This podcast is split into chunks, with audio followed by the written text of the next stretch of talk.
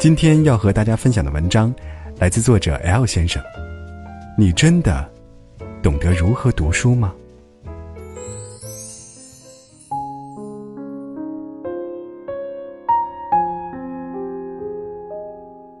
很多朋友经常会让我推荐书单，但其实，掌握正确的读书方法，比不断的去读书更加重要。你会不会有这样的感觉？读了很多书，却什么也记不住？或者，一直想读书，却不知道什么书适合自己。如果你也有这样的困惑，那么或许这套读书方法可以帮到你。如何破解读过就忘的现象？单单通过阅读进行学习，效率是极低的。原因是，我们阅读的过程是视觉识别文字，进入工作记忆，对文字进行理解，识别下一段，往返循环。这个循环的时间是非常短的，大脑来不及将读到的内容内化，使其进入长期记忆，所以，一口气读完一本书，你记得的往往只有一小部分，随着时间推移会更少。大脑的本质跟肌肉是一致的，重复了多次的动作才会留下记忆。大脑对一个东西调用的次数越多，它就会被大脑放在越浅层的地方。优先级越高，越容易被大脑调用，所以，想将阅读的内容内化，靠的是重复，而且是消耗认知资源的重复。换句话说，就是对其进行深度加工，其目的是有选择性、有目的性的，使大脑更容易调用那些我们需要的内容。详细来说，有三种方式：一，带着问题阅读。一般的阅读看到就过了，难以形成持续性的思考，而带着问题阅读可以帮助我们思考读到的内容。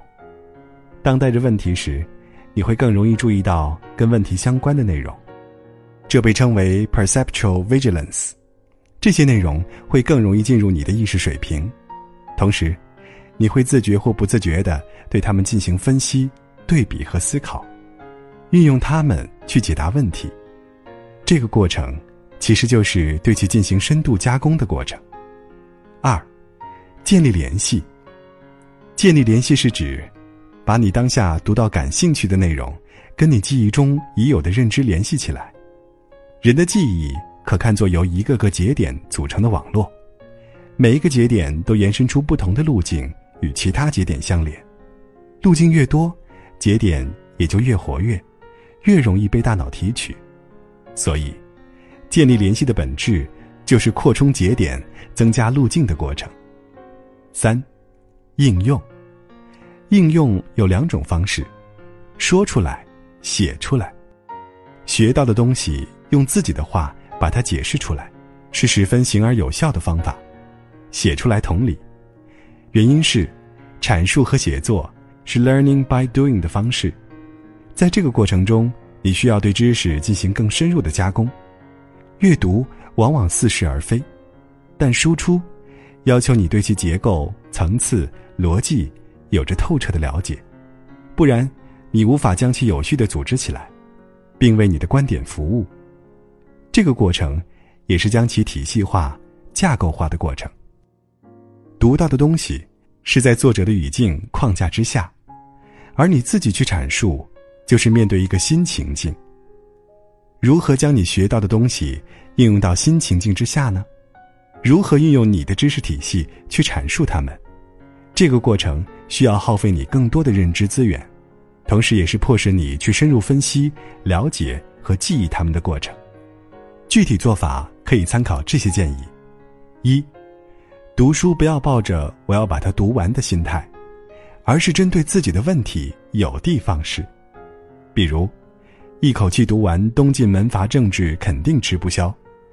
但如果你读了一些文章，对琅琊王氏产生兴趣，那么你可以挑其中相关的内容读，一边读一边做笔记，其他内容略过，下一次同理。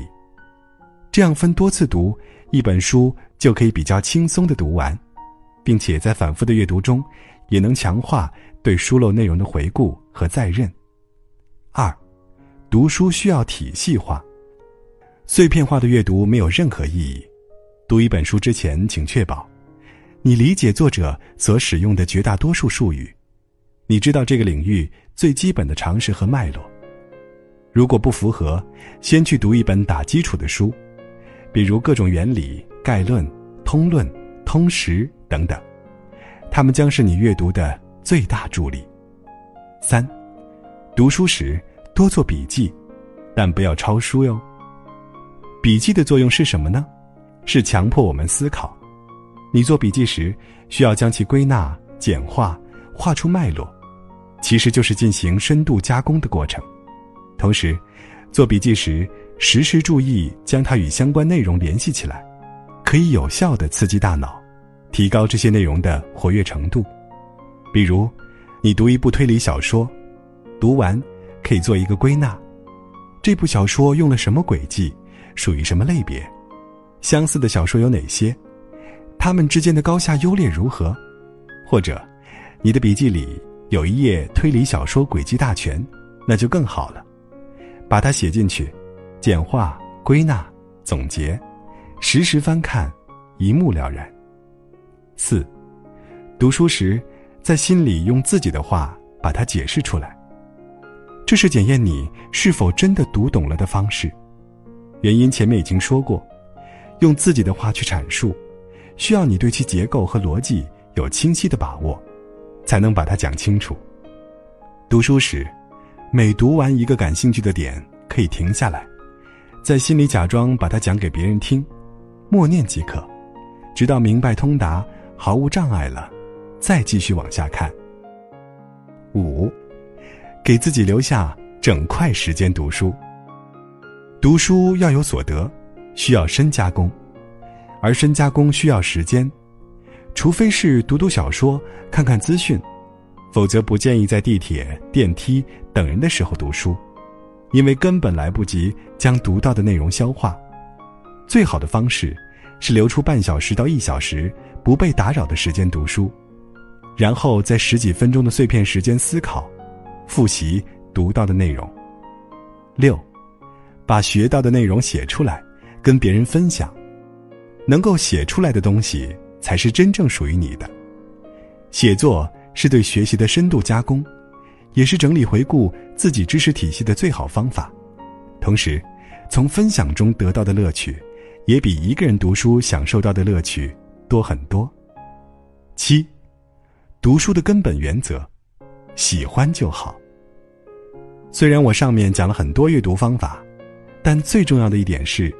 不要让他们成为负担，一切方法都是帮助你更好的享受读书的愉悦。他们的前提是你有兴趣。如果你觉得这样做很累，那么忘掉这些，抛开这些，按你的方式去读。当你觉得不满足了，想换一种方式了，觉得这样做更有成就感了，再回来。读书是一件愉快的事情。不要让我说的这些成为你的负担。没有任何人比你自己更了解你应该如何读书，遵从你的内心即可。如何挑选适合自己的书？首先还是一个原则：喜欢就好。读书是一件愉悦的事情，是为了自己，不是为了别人。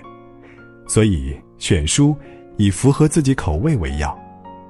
如果你不感兴趣，哪怕它是名著，哪怕别人说的再好，也不必读。其次，在有兴趣的前提下，按一定的层次阅读。求知识的阅读要选择稍稍高于自己水准的，才有意义。具体来说，你到书店去拿起一本书，随便翻开几页，觉得上面的内容基本都懂，那这本书就先不用读了。觉得上面有一半的内容不知所云，放弃吧。有百分之十到百分之三十的内容是之前不明白的，需要思考，并且有继续阅读上下文的冲动。OK，买吧。阅读是靠什么打基础的？量。一本书永远是没有办法阐述清楚一个主题的。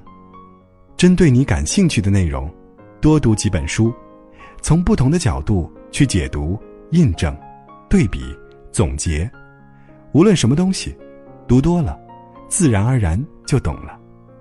比如，直接读波德莱尔，你肯定读不懂，但你又想了解，怎么办呢？挑跟他相关的书去读，读对波德莱尔的解读，十九世纪法国史，西方现代诗歌基础，象征主义思潮等等。人的思想和眼光，从来不是无中生有的，你思考和看待问题的方式，都来源自你每一天所吸收的一切，包括阅读。